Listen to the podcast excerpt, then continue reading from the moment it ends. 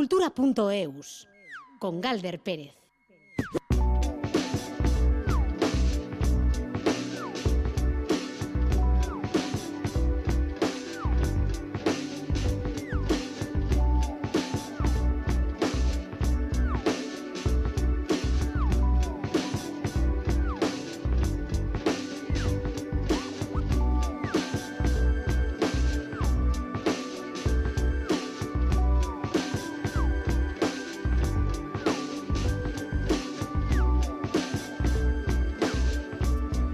Aupacaixo, a Rachaldeón Gustio y ser, mi, ser Midus, ¿no? Las seis, las tres y seis minutos, estábamos con el minuto en la cabeza y así nos ha salido el Midus. Bueno, ser Modus, comenzamos la semana como la terminamos. Bueno, un poco peor porque los lunes, lunes son. Pero sí la comenzamos hablando de cine, al igual que, que finalizábamos el viernes. Y es que esta madrugada se han entregado los premios Oscar. Y como ya se sabe, la gran sorpresa es la de todo a la vez en todas partes. Los Daniels con su peli de ciencia ficción que han arrasado Vamos a hablar también de cine vasco, pero que se estrena fuera, en Málaga concretamente, en la sección oficial de su festival. Hoy es el turno de las buenas compañías de Silvia Munt con Itziar Ituño y Una vida no tan simple de Félix Vizcarret, dos largometrajes que hablan sobre la lucha por los derechos de las mujeres en los 70, además de las expectativas de la vida no cumplidas y la crisis de los 40. Y por supuesto estaremos en De Feria, en Donostia, especial seguimiento en y es que sin duda estamos ante una de las citas más importantes para nuestra danza y para nuestro teatro. Jorge Ibáñez, Meya Salaverría y Maitane Bujedo en la dirección técnica con Ainara Ortiz en la producción de redacción. El viernes solo hicimos un vaticinio para los Oscar, el de mejor canción y la cosa es que acertamos. Este Natu Natu que está sonando, la canción de Keravani y Chanda Bros que han conseguido llevar a Tollywood su primer Oscar, como decimos, a la mejor canción por la peli RRR.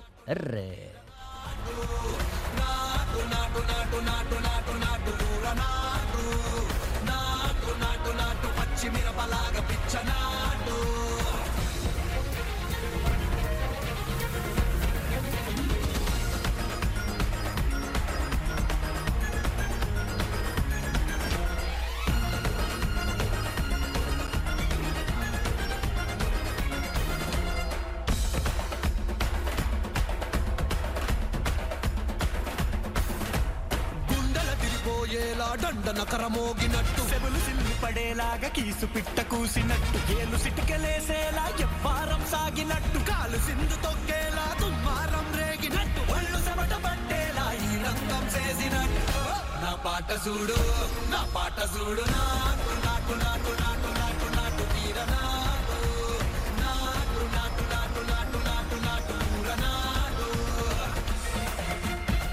Yo aposté por este Natu Natu y Kerzabala Caixo Arrachaldeón. Caixo Arrachaldeón. Bueno, Arrachaldeón, Gabón, Egunón, no sé qué decirte porque tú llevas aquí en la redacción desde que ha empezado la ceremonia de los Oscars. Así bueno, es, así es. Bueno, eh, todo a la vez en todas partes. La primera peli abiertamente de ciencia ficción Iker que se impone la categoría reina, la triunfadora de la noche y además en seis más como director y guion original. Bueno, la triunfadora de, de, la noche, ciencia ficción para ti esta noche, pero también esta noche, este día, y ha ganado la ciencia ficción. ¿no? Sí, fíjate que acabo de ir a la máquina de café y en vez de decirme la máquina es su café, gracias, me ha dicho, otra vez tú.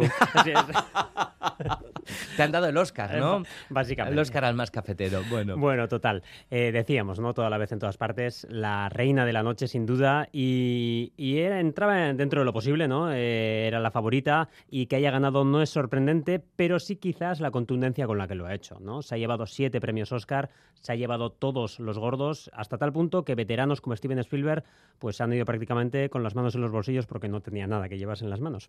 Sea como sea, son los hombres del momento, son los Daniels, Dan Kwan y Dan Scheinert, que tienen una trayectoria bastante corta y esta es la primera película que tiene tamaño éxito. Eh, han subido tres veces a recoger premio por guion primero, por dirección después, el premio gordo después de la película. Escuchamos a Scheinert y Kwan, son los hombres del momento. I had a fantasy as a kid of winning an award and, and going up and telling off all the teachers that gave my brother and I detention. Sometimes it's a little scary knowing that movies move at the, the rate of years and the world on the internet is moving at the rate of milliseconds. Um, but I have great faith in our stories. La velocidad del mundo y la de nuestras historias, um, que me ha, me ha gustado muchísimo esto, ¿no? Porque la verdad que es eh, una propuesta visual muy contemporánea la que, la que promueven en las antípodas, por ejemplo, del clasicismo que puede llegar a suponer, eh, por ejemplo, Spielberg, ¿no? Eh, y es algo que ha podido tener peso, ¿no? En la decisión de, de los académicos, porque este tipo de propuestas normalmente no suelen crear tanto consenso, son interpretadas como algo de nicho, y, y bueno, la verdad que es, un- es un precedente muy interesante el que se ha marcado hoy. Bueno, eh, hay que mencionar también a, a Spielberg, me encanta, porque tú hablas hoy, nosotros hablamos de ayer. Spielberg fue Es- es- el perdedor, es el perdedor, que es la cosa de la gaupasa, ¿no? ¿Quién habla en pasado y quién habla en Es presente? Bueno, estoy en todas partes y en... pero Spielberg, ¿no? Sí que, sí que se puede considerar el perdedor de la noche, Sí, Iker. es un poco el loser hoy, ¿eh? Eh, Vaya, bueno. Y no es la primera vez, ¿eh? No es la primera vez y empieza a haber un, un sector de la, de la cinefilia que esto ya se lo está tomando como algo, como algo personal. Porque la verdad que eh, he hecho cuentas y, me ha salido un dato de las 55 nominaciones que tiene Steven Spielberg en el siglo XXI. Se ha traducido eso únicamente en cuatro Oscars. Cuatro Oscars y además tres son por interpretaciones, que no son como tal mérito suyo suyo. Bueno, sí, hay que dirigir también a, Es cierto, sí, a vale, intérpretes, ¿no? Es verdad, es verdad. De todas maneras, cabe plantearse si no se está siendo un poco injusto con este, que es uno de los grandes realizadores del cine americano del último siglo. Sí, desde luego. Joder, y vaya peliculones, ¿no? Que, que ha hecho, que nos ha regalado en la vida. Bueno, Almas en Pena en Inisherin Tar o Elvis. Pues otras de, las decepciones de la noche. También, manos en los bolsillos.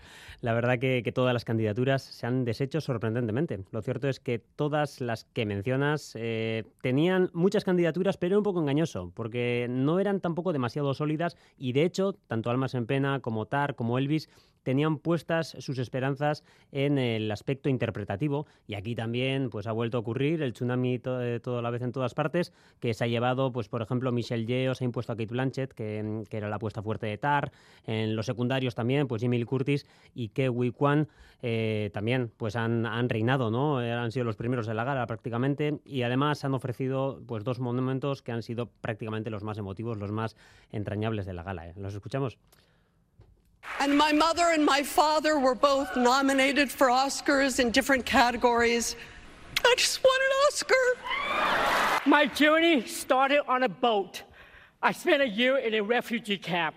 Stories like this only happen in the movies. This is the American dream. Bueno, el de mejor actor era también, ¿no? Eh, una de las incógnitas de la noche. Todos los actores tenían su primera nominación y llegaban tres actores con opciones similares. Sí, y al final el gato al agua se lo lleva a Brendan Fraser por The Whale, gana su primer Oscar en su primera nominación, como decimos.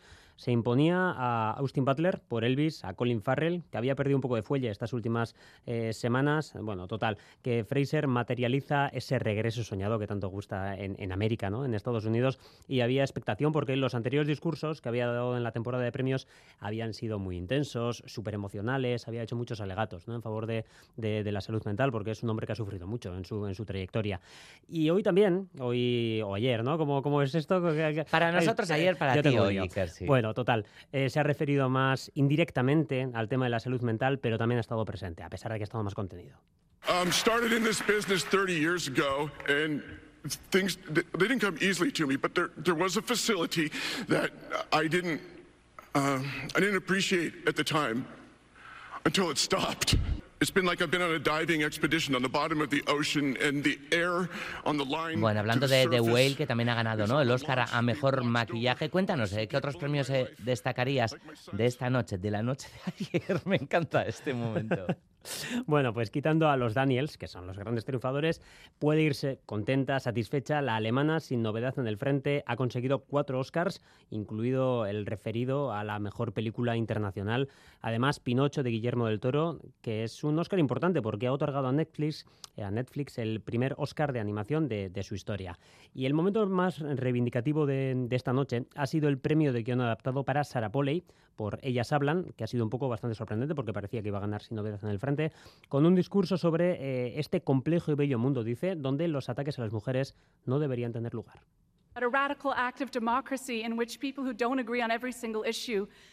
managed to sit together in a room and carve out a way forward together, free of violence. The last line of our film is delivered by a young woman También sendos Oscar técnicos para los dos blockbusters del año, Top Gun y Avatar, y en el largometraje documental se ha impuesto Navalny, película estadounidense sobre el célebre opositor ruso. Bueno, y, y más allá de, de lo estrictamente cinematográfico, Iker, pues también las miradas suelen estar puestas ¿no? en cómo ha ido la gala y demás, que ha superado las tres horas, toma ya. Eh, y se, se mira siempre con lupa todo lo que sucede, todo lo que se cuenta, y este además era un año particular después de lo sucedido el anterior. Sí, ¿no? Se dice, ¿no? Eh, el año 1 post-bofetón, ¿no? Eh, y además Will Smith no estaba en, en la gala porque recordamos que está castigado, 10 años sin poder acudir a los Oscar, y, pero de todas maneras pues resonaba profundamente, ¿no? Ese, ese golpe que había dado a, a, Chris Rock el pasado año y la sensación era de que la gala se estaba dando con freno de mano, sin que nadie quisiera asumir demasiado riesgo, y este exceso de cautela pues ha derivado de una gala un poco plana, que sabemos que es difícil hacer este tipo de cosas, pero, pero bueno, digamos que, que ha sido un poco pan sin sal. Pan sin sal. Bueno, eh, nos encanta la, la música, Iker, y, y, tenemos que hablar de música. También hemos puesto Natu Natu y demás. Hubo momentos mágicos también con los que creo que, que vamos a, a, despedir, ¿no? Esta, esta crónica que nos has traído, toda esta narración de lo sucedido anoche, esta noche para ti, esta madrugada para ti, en los Eso es. ¿Qué Sí, pasó? Sí. sí, la verdad que, que este año había, había canciones que, que podían funcionar muy bien en escena. Pues estaba Natu Natu, que lo hemos escuchado al principio, ¿no? que es, eh, bueno, es un hit espectacular y yo creo que el fenómeno Natu Natu no ha hecho más que empezar. Y luego había además pues dos, dos estrellas absolutas, como son Rihanna por una parte, que encima está muy en boga con esto de la Super Bowl, pues con el su embarazo, pues ha traído muchas miradas.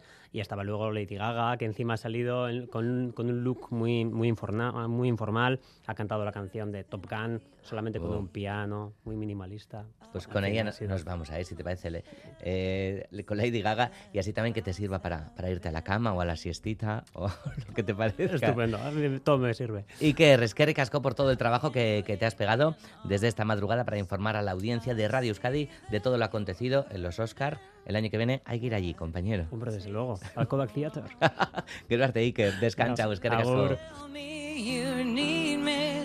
I see that you're bleeding. You don't need to show me again.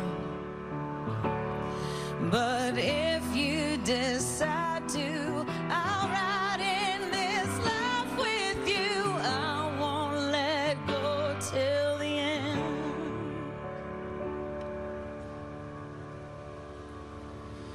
So cry tonight. But don't you let go of my hand. You can cry every last tear. I won't leave till I understand. Promise me, just hold my hand.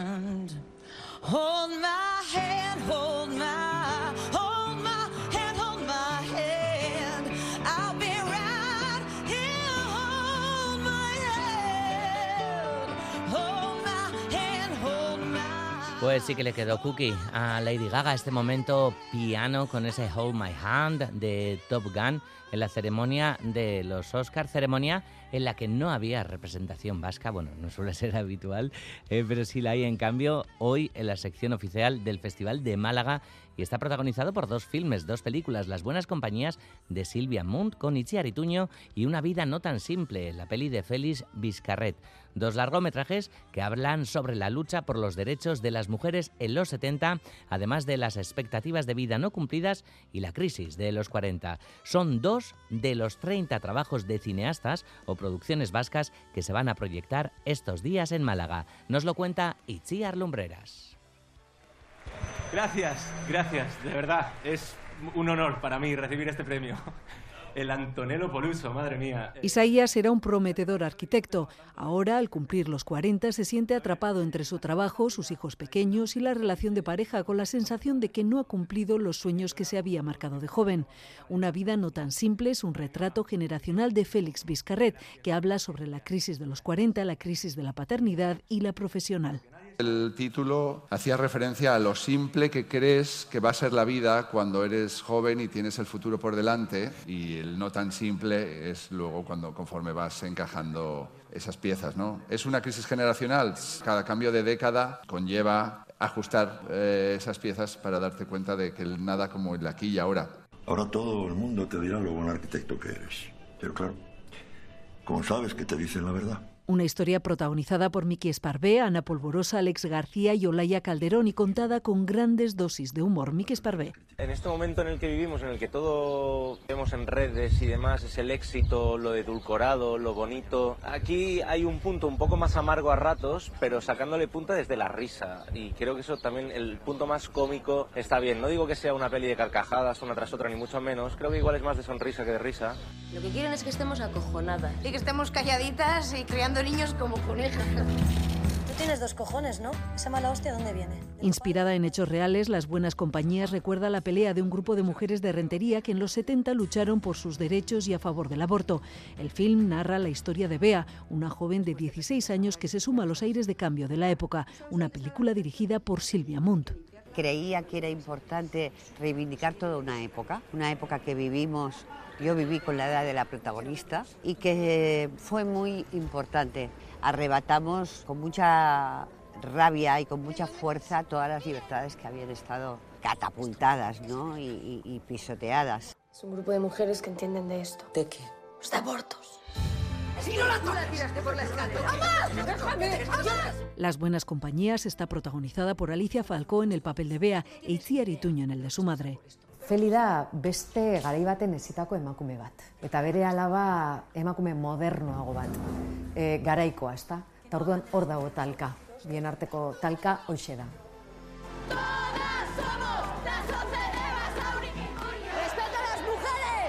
Ambas películas participan hoy en la sección oficial del Festival de Málaga, por donde estos días pasarán una treintena de trabajos de realizadores y productoras vascas. Esta tarde, por ejemplo, se proyectan Chochonguillo, Amanece la noche más larga y Estoicoac, que se podrán ver en diversos apartados del festival.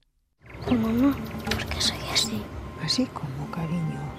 Si Dios nos ha hecho perfectos. Y este jueves será el turno de 20.000 especies de abejas de Estíbaliz Urresola, que también compite en la sección oficial de Málaga tras el éxito de la Berlinale, donde obtuvo el Oso de Plata la mejor interpretación. La proyección supondrá su estreno en el Estado.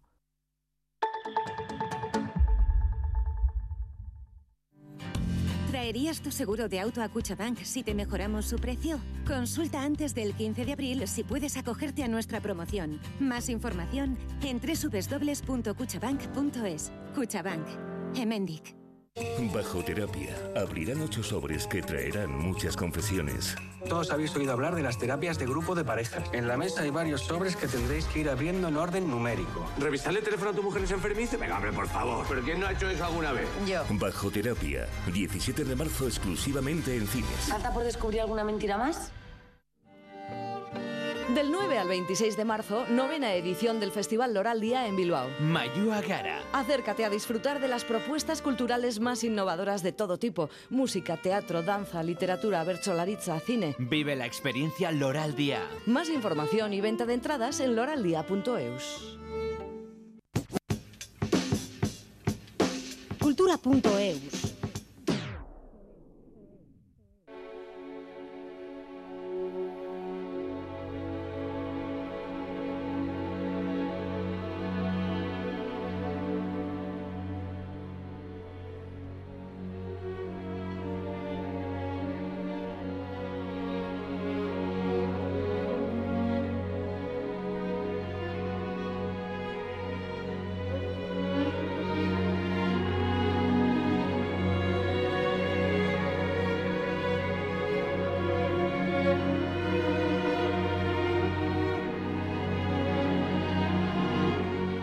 Momento en cultura.eus de Radio Euskadi para asomarnos a Euskadico Orquestra y saber en qué es lo que está metida nuestra orquesta. Y para ello hablamos con su portavoz, con Miquel Chamizo. Caixo, Miquel, Arracha Aldeón. Arrachaldeón Galder, ¿qué tal estás? Pues encantados, encantados de, de tenerte aquí otra vez, Miquel, que tenemos que hablar, como no, de música, de la actividad de, de nuestra orquesta, ¿verdad? Que, que sigue con su habitual ritmo después de, del paso por eh, Música Música de Bilbao. Sí, los, los inicios de marzo han sido bastante activos para la orquesta, ¿no? Porque como bien dices, a principios de, de marzo, el primer fin de semana de marzo, se celebra este gran festival de música clásica en Bilbao con decenas de conciertos en el que la Euskadi Orquestra lleva ya participando varios años eh, y volvió a ofrecer un concierto, en este caso con dos obras de Richard Strauss, Don Juan y Don Quijote, y bueno, y con una muy buena recepción del público como, como siempre suele pasar, ¿no? Porque además este festival es, es muy especial, hay muy buen ambiente y es muy, muy popular, ¿no? Entonces siempre a la orquesta le encanta poder eh, actuar en esta cita bilbaína. Pero eh, ya está la orquesta inmersa en su nuevo programa de abono, el séptimo de la temporada, que empezó el viernes pasado, hace tres días, en el Cursal de Donostia, el sábado se repitió en el Euskalduna de Bilbo y hoy mismo va a proseguir su marcha porque hoy se va a repetir en el Cursal de Donostia, mañana llegará al Baluarte de Iruña y el último de los conciertos de este séptimo programa de abono será el jueves en el Principal de Gasteiz. Y estamos escuchando eh, una música preciosa, después nos la vas a presentar y tenemos que, explicar también, bueno, después nos lo explicarás, ¿no? Ese título de ansiedad para, para este nuevo programa de, de abono eh, dedicado a, a, música estadounidense, Miquel. Eso es, eh, música estadounidense porque, bueno, muchos oyentes ya lo sabrán, pero Robert Treviño, que es el director titular de la orquesta, es estadounidense y siempre, eh, todas las temporadas, siempre le gusta mm, también mostrar algo de, de, de, de, la música de su país, ¿no? En este caso, ha invitado a uno de los directores americanos más pujantes del momento, Robert Cox, que es bastante joven, y eh, que va a dirigir un programa íntegramente formado por obras de músicos estadounidenses o bien que han vivido allí durante muchos años, ¿no? Mm. Y además va a ser la oportunidad de, descubrir al propio Cox, porque es un director que en 2018 ganó el premio de dirección de orquesta Gorsolti, que es uno de los más importantes del mundo, y que ha sido además director asociado de la Orquesta de Minnesota, ¿no? y que va a empezar su concierto con esa obra que hemos estado escuchando de fondo, esa obra tan romántica, tan a flor de piel, ¿no? Que Total. es Lyric for Extreme de George Walker, que Walker fue además un compositor que rompió muchas barreras en su juventud, porque fue un compositor afroamericano y que fue, pues bueno, en, nació en 1922 y para que te hagas una idea, pues fue el primer músico afroamericano que se graduó en el Curtis Institute que actuó por primera vez en el Ayuntamiento de Nueva York o que formó parte de la mayor agencia de representación de artistas que había en el momento, ¿no? que era National Concert Artist. Entonces, bueno, un músico que abrió eh, puertas, fronteras, ¿no? Y esta Lyric for Extreme es el primer movimiento reorquestado para orquesta de cuerdas que escribió para su cuarteto de cuerdas número uno que escribió en memoria de su abuela que se había muerto recientemente, ¿no? Entonces, pues es un fragmento que muy nostálgico, pero al mismo tiempo que rezuma nobleza y dulzura, ¿no? Un poco en la misma línea que el adagio para cuerdas de, de Barber, que es tan conocido, ¿no? Y que casualidad pues Barber y Walker estudiaron con el mismo profesor, ¿no? Entonces pues tiene un poco esa, ese espíritu un poco parecido también. Mm, es, de, es, de, es, de, una belleza además, bueno. Y a continuación también, Miquel, el, el estreno en Euskal Herria de la obra, ¿no? Que, que da título precisamente a, a los conciertos, a Ansiedad de, de, este nuevo programa de abono. Eso es. Eh, se trata de la sinfonía Doctor Atomic de John Adams, bueno, que John Adams sin duda es uno de los grandes compositores estadounidenses de la actualidad. Además, si no me acuerdo, hace dos, dos años o algo así le dieron el, el premio Fronteras del Conocimiento del BBVA, estuvo en Bilbao, actuó también junto con la Orquesta de Euskadi en, en uno de los conciertos que se hizo para celebrar la gala, ¿no? Bueno, la cuestión es que se va a estrenar esta ópera, eh, esta, perdón, esta sinfonía que procede de música que creó para la ópera Doctor Atomic, que se estrenó en el 2005 en la Ópera de San Francisco y que el tema que trata, pues es una de las investigaciones científicas más fascinantes, pero al mismo tiempo más terribles del siglo XX, ¿no? Porque se centra en torno a la invención de la bomba atómica. Concretamente, pues el héroe protagonista de la ópera, eh, de esta ópera que se desarrolla en las horas previas a la explosión de prueba de la primera bomba atómica, ¿no? En el desierto de Nuevo México, pues es eh, Robert Oppenheimer, que fue el principal responsable del proyecto Manhattan, se le llama el padre de la bomba atómica y eh, que fue un hombre, eh, bueno, no sé si paradójicamente, pero de gran cultura y sensibilidad, amaba las artes, era un humanista, le gustaba mucho la música también, y sin embargo siguió adelante con esta investigación a pesar de que él mismo sabía que, que una vez que completase el mundo ya no iba a ser lo mismo, ¿no? Como de hecho ocurrió, ¿no? Eh, entonces, pues esta sinfonía Doctor Atomic busca transmitir esa sensación que probablemente tuvieron los protagonistas de ese episodio histórico, ¿no? De, de catástrofe inminente, ¿no? De que estaban haciendo algo que iba, iba a ser terrible, ¿no? Entonces, por eso la música tiene un halo apocalíptico, es como muy urgente y muy fragmentada, a veces es incluso, pues, muy, muy, muy fuerte, ¿no? Es casi terrible, ¿no? Pero también deja espacio para la, para, para la reflexión, para la belleza, etcétera. En cualquier caso, yo creo que es una obra súper impactante, que merece la pena descubrir, como hemos dicho, además va a ser estreno en Euskal Herria y además que lleva a la orquesta al límite del virtuosismo, porque, porque la pone al, al 100% de, de sus posibilidades. Mm, Pues va- vamos a escuchar un fragmento, por lo menos, em, de cómo se transmite, ¿no? Todas esas sensaciones, esas emociones eh, que, que John Adams crea en esta sinfonía, Doctor Atomic.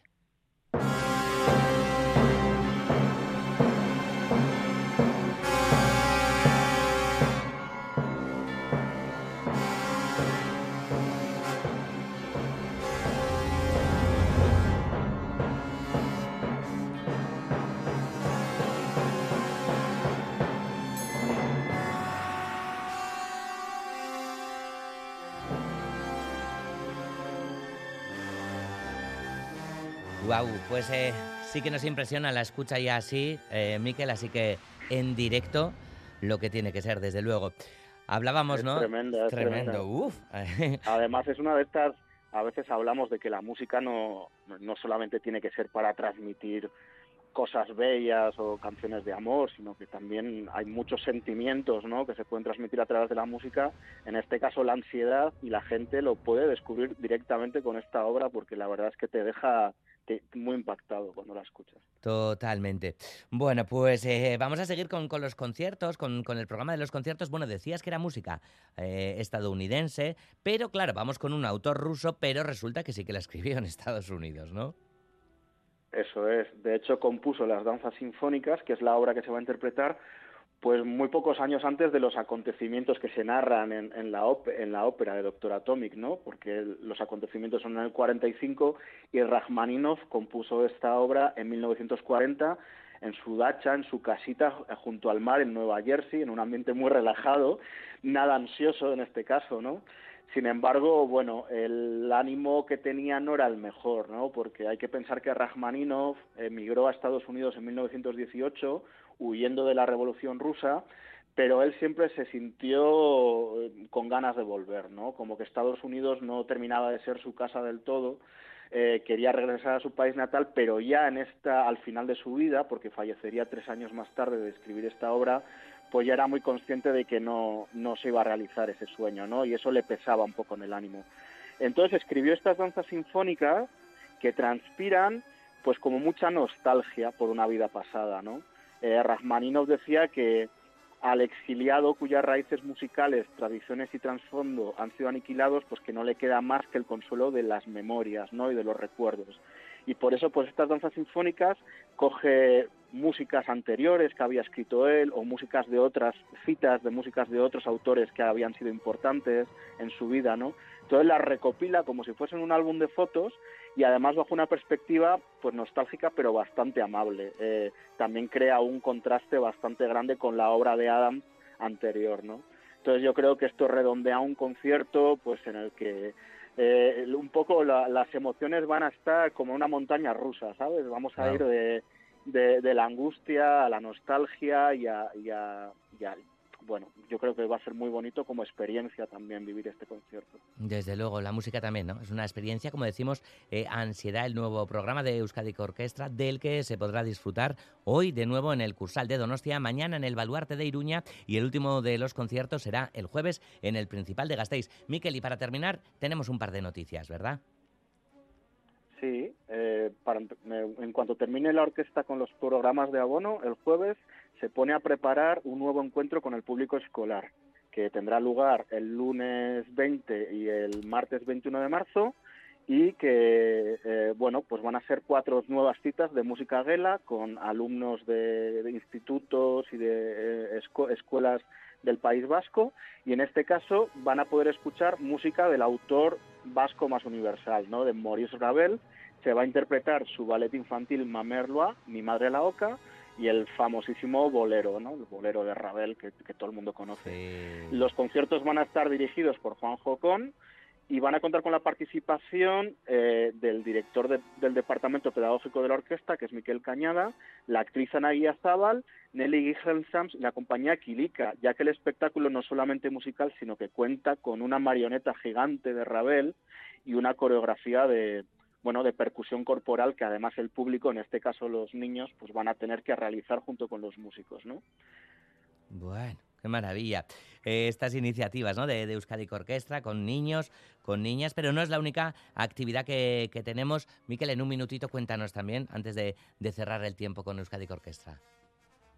Sí, bueno, gran noticia que la orquesta se va de gira internacional del 28 al 39 de marzo, junto con Robert Treviño, su director titular, va a hacer su presentación en Polonia, en concreto cuatro conciertos en Varsovia, Wrocław, Cracovia y Katowice, en un programa que incluye música vasca, como no, ¿no? Siempre, siempre la música vasca como bandera de la Euskadi Orquestra en sus giras internacionales. En este caso van a ser esas mismas dos obras de Ravel que va a ofrecer en la en, en los conciertos escolares y a la que se suma la Sinfonía número 5 de Gustav Mahler que se interpretó en el anterior programa de Abono en febrero que tuvo mucho éxito, ¿no? Entonces una actividad muy importante para la orquesta porque es su primera gira exterior internacional desde justo antes de la pandemia, que hay que recordar que los inicios de la pandemia le pilló la Euskadi Orquestra en Turquía, Cierto. dando un concierto en el Cemal Resit Rey de Estambul y, y lo dieron por los pelos, porque casi casi no lo tuvieron que suspender. Así que muy importante también volver a estar en las tablas internacionales. Desde luego que sí, pues eh, tiempo tendremos también en, Radio Euskadi, en cultura.eus, de, hablar de ese nuevo viaje de, de Euskadi Orquestra, como dices, a Polonia. Pues ahora nos vamos a ir con la música de Rashmaninov, con esas danzas sinfónicas, con su tercer movimiento, que es parte del programa de abono titulado Ansiedad de Euskadi Orquestra. Miquel Chamizo, esperamos charlar contigo de nuevo, pues más pronto que tarde, compañero. Osando Galder, pues hasta pronto. Urrengora arte. Besarka handi bat, Mikel. Agur.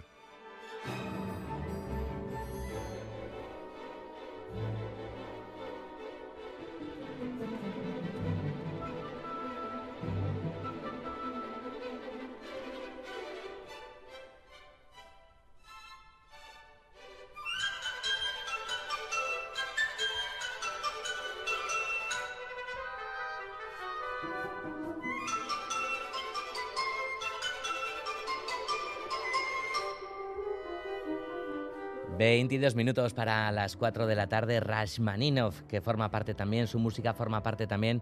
...de esa ansiedad del programa... ...de abono de Euskadi Orquestra... ...que como decíamos están hoy lunes de nuevo... ...en Donostia, en el Cursal... ...y mañana en Baluarte de Iruña... ...para eh, dar su concierto el jueves... ...en el Principal de Gasteiz... ...y esos conciertos también... ...Euskadi Orquestra que, que vuelve a viajar... ...a Polonia... ...en este caso tal y como nos decía... ...Miquel Chamizo... ...y hablábamos del Cursal... ...pues bueno, tenemos que hablar de otro montonazo de lugares escénicos de Donostia donde ha arrancado de feria con un fin de semana de prefestival que ha resultado todo un éxito con obras como Dichipt y La celda sin noche y además la presentación esta mañana de nuevas propuestas escénicas que entrelazan calidad, reflexión y entretenimiento.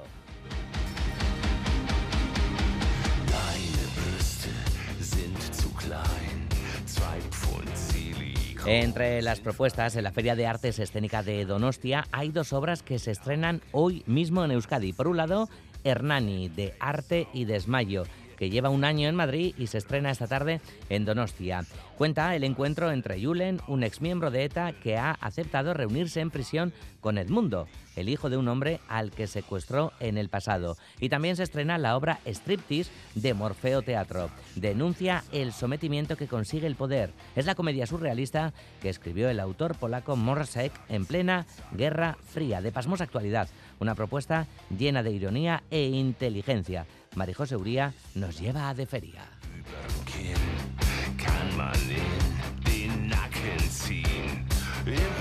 Hoy también se ha presentado un elenco de propuestas escénicas de calado que aunan reflexión y entretenimiento. A las 5 menos cuarto se estrena en Euskadi, en el Teatro Victoria Eugenia Club, la obra Hernani de Arte y Desmayo, con el encuentro restaurativo entre un exmilitante de ETA y una víctima como punto de partida. Se aproxima de una manera diferente a este tema, con humor pero sin perder de vista el trasfondo que retrata. Como señala el propio autor Fernando R., con una muy buena acogida del público, señala que una víctima que acudió a ver la obra le trasladó su estima por el tratamiento del proyecto. Una premisa dramática la deriva en una comedia ¿no? Muy ágil y muy, y muy, divertida. Y de alguna forma la obra creo que tiene un poco ese valor también, ¿no? el, digamos, plantear un tema tan controvertido, tan delicado, puede ser desde un punto de vista un poco diferente, ¿no? desde un punto de vista desde el humor, desde la comedia. Y Morfeo Teatro estrena en el Teatro Victoria Eugenia a las ocho y media Striptease. Dos personajes que no se conocen se encuentran en una habitación y ante su sorpresa una mano aparece por la puerta y comienza a darles órdenes. Una comedia del absurdo sobre el sometimiento por parte del poder. El texto es del autor polaco Brocek, escrito en plena Guerra Fría. Es una reflexión de pura actualidad, según destaca la directora Maite Bona. En este texto habla del sometimiento del poder, de cómo el poder manipulando puede eh, llevar a las personas a, estados de absoluto desconcierto. Es una comedia surrealista, es muy importante. Él es un coetáneo del teatro del absurdo también. Utiliza el humor surrealista para hacer algo eh, durísimo, ¿no? que es la denuncia, cómo el poder te puede dejar en bolas maniatado y haciendo que te comas cualquier cosa que te quieran echar a, cuento del todo el tema de las fake. Ticina Teatro trae al teatro principal la obra Búho, fruto de dos años de investigación sobre la pérdida de memoria, de la identidad, a partir del accidente de la situación de amnesia que padece el protagonista en forma de thriller, llevará al espectador a su propia búsqueda, como señala el codirector y actor Paco Merino. El espectador lo que nos devuelve con sus comentarios es que consigue trascender más allá de la historia particular de Pablo. Te deja en un punto, como dice el texto, es una espeleología personal, en la cual las personas se ven eh, reflejadas en esa búsqueda interior, diciéndonos esa, vibración que les produce en esa búsqueda de su propia identidad, de sus recuerdos, los, no queridos y los queridos. Y creo que, que hasta ahora, no sé si llevamos 30 o 30 y pico funciones, pues lo que están provocando es ese, es un viaje muy potente en lo plástico, en lo ambiental y en lo emocional de, del espectador. Estreno en la danza con la coreógrafa y bailarina Amaya Elizarán, con el espectáculo Igir, pegado a la tierra, a la inspiración y a la improvisación. Cada sesión es única. Le acompaña el músico y compositor Liam Omalai, que entonaba en directo el canto cuyos orígenes tienen que ver con lo que le transmitía su padre desde niño. Y pasamos horas y horas y horas buscando esa conexión directa entre, entre música, sonido y cuerpo. Y es como que va, cada uno va encontrando ciertos ambientes o, o en mi caso, eh, ciertos estados emocionales a los que me lleva y, y, a los que intento asociar a ciertas pautas que para mí son físicas. Vamos poco a poco estructurando la improvisación, pero siempre con libertad de, de ver lo que pasa en el momento. Sexpiertos, Yarín, Terrícolas y Los Perros son otras de las muchas propuestas de feria que se desarrollará hasta el jueves incluido. A ustedes hay que cantarle así, de esta forma. A veces salen mejor, a veces sale peor. Pero de la forma bueno, todos, a la vez es mejor, peor este es Tomatito con Merced y La Mala. Y es que Tomatito, junto a otras grandes estrellas del flamenco, como por ejemplo Estrella Morente, Farruquito o Eva Hierbabuena, van a ser protagonistas de la décima edición de Flamenco on Fire, un aniversario especial que se va a celebrar por todo lo alto del 18 al 27 de agosto en Pamplona, Tudela y Viana. Dentro de un mes se hará la presentación oficial en Iruña y entonces ya se conocerá la programación completa de Flamenco on Fire. Que no hay distancia que se acabe, un solo libro que me aclare cómo se cuenta tanto amor. No me queda ni un suspiro que no hable de ti, ni un abrazo, ni un secreto que no hable de ti, ni un desprecio, ni un lamento, solo tengo, solo tengo. Tengo cosas que contarte, Citas, citas con la cultura todos los años, como este Flamenco on Fire, o por ejemplo también en torno al Día Internacional de la Poesía y del aniversario de Blas de Otero, llega una nueva edición de Bilbao Poesía, la vigésimo cuarta. El festival comienza mañana martes y este año participarán poetas de la talla de Gioconda Belli, Raúl Zurita o Aurora Luque, Premio Nacional de Poesía. Soledades es el lema de esta vigésimo cuarta edición de Bilbao Poesía, de la que nos habla Juan Ramón Martiarena. Las soledades en sus múltiples acepciones constituyen el lema de Bilbao Poesía 2023. Gonzalo Olavarría, concejal de Cultura de Bilbao. Un lema creemos que muy evocador, soledades. La soledad bajo múltiples formas, la de los exiliados, los refugiados, los duelos, la soledad de las guerras, incluso, ¿por qué no?, la soledad buscada y deseada. Este será el lema de los recitales y encuentros de esta edición.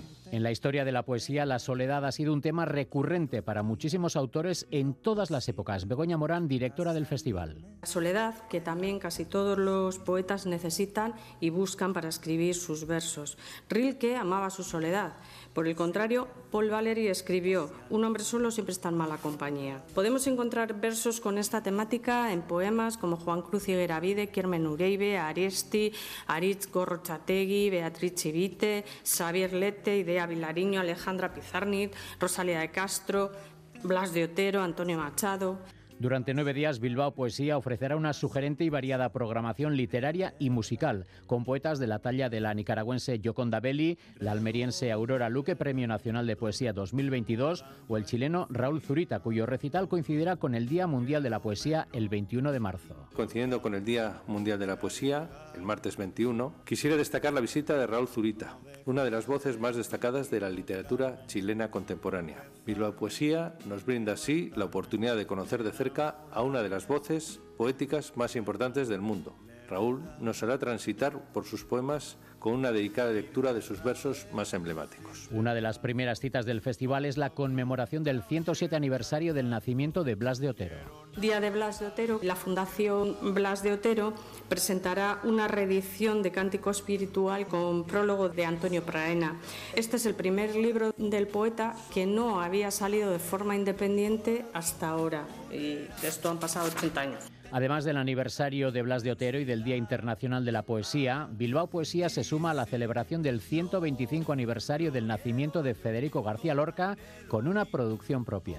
Este Lorca en Bilbao será una producción propia de Bilbao Poesía. Lorca visitó Bilbao con Margarita Sirgu en enero de 1936. Este año, 125 aniversario de su nacimiento, el festival le recuerda de una manera muy especial de la mano de Chiar Lazcano y Felipe Loza, acompañados de Iñaki Maruri al piano. Y así, todos y todas recordaremos al poeta granadino. El festival mantiene su fidelidad al oral día y este año ha programado el recital musicado Alaska con Castillo Suárez y Juancho Ceberio. Tampoco faltará la música este año de la mano del José, el proyecto del granadino José Miguel Romerosa. Bilbao Poesía del 14 al 23 de marzo. Fomentar mi salvajismo, revolcarme como un niño por el barro y cada mancha disfrutar. Me hará al borde del abismo, comerme el mundo a mordisco, no olvidarme. Momento a continuación en cultura.eus cuando faltan 11 minutos para las 4 de la tarde de abrir nuestra ventana quincenal a Eusko y Cascuncha que hoy podemos decir pues que viene con sabor cinematográfico e incluso salitre. Juan Aguirre, Arracha León. Está muy bien. Celuloide y salitre. Sí, ¿verdad? el subtítulo hoy, sería adecuado. Pues sí, tienes toda la razón, porque hoy hemos invitado para que nos hable, para charlar un rato con este ratito con ella, con la ganadora de una de las cuatro ediciones hasta ahora celebradas del Gaste Saría Eusko y Cascuncha Laboral Cucha, que desde el 2019 se convoca para proyectos creativos o de investigación presentados por jóvenes menores de 35 años en las áreas de humanidades, cultura, artes o ciencias sociales. En estos años se han apoyado investigaciones sociales, también proyectos artísticos sobre música, o como en este caso hemos dicho, de tipo fílmico, cinematográfico eh, con nuestra invitada, que gracias a este premio ha podido filmar una película centrada en la relación de la mujer vasca con el mar a través de una serie, ahora nos lo va a contar, de varias personas, de varias mujeres que ve, mm, describen su relación con este medio. La película se titula Emakumeak Blay y ella, la, realizadora, se llama Anne Zuraika Aramburu. Arracha León, Anne. Arracha León, es que recascó. Bienvenida ah, y enhorabuena Muchísimas una vez más. Eh, hoy, háblanos igual para, me he evitado la presentación, en lugar de hacer la presentación típica y tópica, pues te dejo a que tú te autopresentes, si te parece, que nos digas cuál ha sido tu formación y cómo qué fue el camino que te llevó a presentarte al Gastesaría de Eusko y Cascuncha, Laboral Cucha.